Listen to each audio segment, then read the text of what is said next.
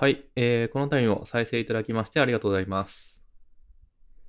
えー、スモールビジネス特化の学びやこの部屋です。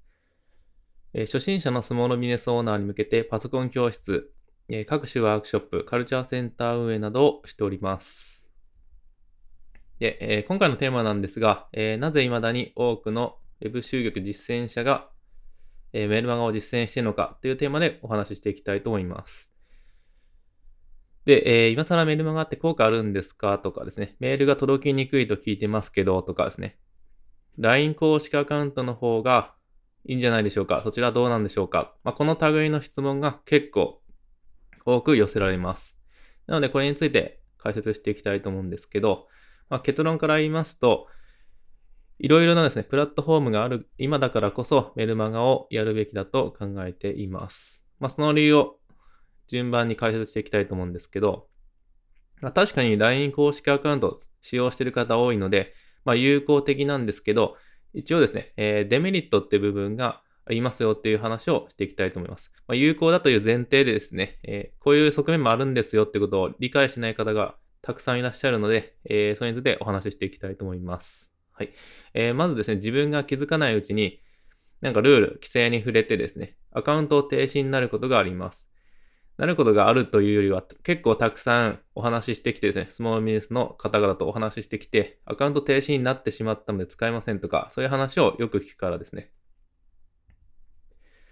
でこれは自分が真面目に運用していてもですね、そのルールを理解してなかったりとかですね、で他の方の影響でっていうことがあります。はい。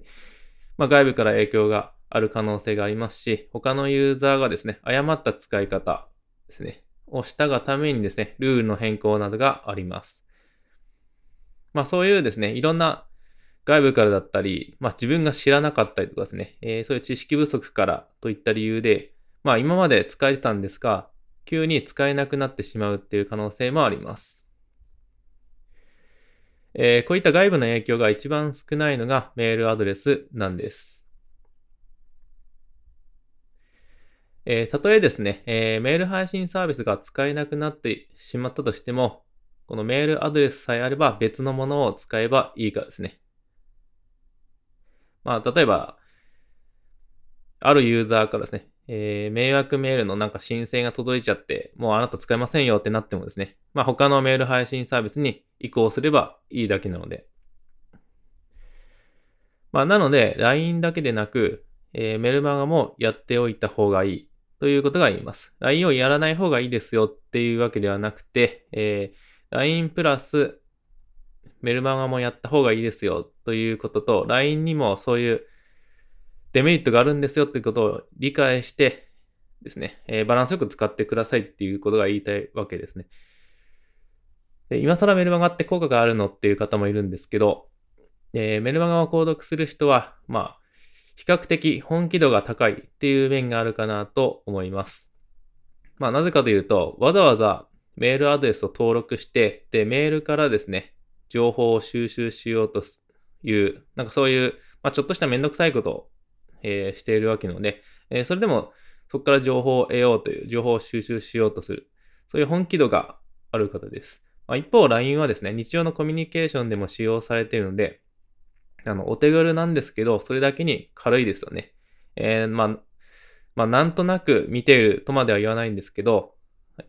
えー、メールに比べて手軽に見える分ですね。まあ、少ししか見なかったりとか、あるいは全然見なかったりとかですね。他の投稿に埋もれていたりとかですね。まあ、そういうことが挙げます。メールでも同じようなことがあるんですけども、はい。まあ、ただ、そのメールでも同じことがあるので、まあ、メールでも工夫とかはする必要があるんですけど、まあ LINE に比べてですね、メールから情報を収集しようとする、なんかそういう本気度が高いっていうことが言えます。で、デメリットはメールが届きにくいっていうことがあります。えー、毎回ではないんですけど、その、まあ、まあ、いろんな需要があってですね、えー、時に迷惑メールボックスに入ってしまうっていうことがあり得ます。はい、これは100%こう防ぐことは難しいですので、えー、まあ、注意喚起で対策するようにしてください。まあ、例えば、えー、サンクスページ、登録完了ページで言及しておくとかですね。あと、なんかそういう1通目ですね。登録後1通目の内容で言及をしておくとか、あとは申し込みページで言及しておく、注意喚起しておくとか、そういうことになります。まあ、こういった些細なことに協力してくれるようなユーザーに、まあ、情報を届けたいですし、お客さんになってほしいですよね、ということが言えます。はい。まあ、これぐらいの、えー、まあ、注意喚起を見て対策をするぐらいのネットリテラシーがないとなかなかこの先思いやられますので、はいまあ、そういう人にですね、えー、これからお客さんになってほしいっていう面もあるんで、はい、まあ、あくまでこう、きつい言い方ですけど、こういう注意喚起にですね、きちんと対応してくれる方の方が今後楽だと思います。はい。まあ、なのでデメリットがあるんですけども、一方で注意喚起すればよくて、それに協力してくれる人だけにですね、届ければいいっていう面もありますので、はい。まあそういうデメリットの裏返しになります。まああとはメールアドレスの取得をすると Facebook 広告で使えます。えー、カスタマーオーディエンスとルージオーディエンスという機能があります。まあ、今回メルマガの話ですので、えー、この機能詳しくはお話ししないんですけども、まあ、そのアドレスをですね、有効活用して、広告を執行できて、で、さらにその似ている人に広告執行できますよ、ということができます。で、広告を使ってアプローチできる層が広がるということですね。えー、LINE ですとここまでは、え活用できないですし、まあ、あと、あの、LINE もアカウント停止になってしまうとですね、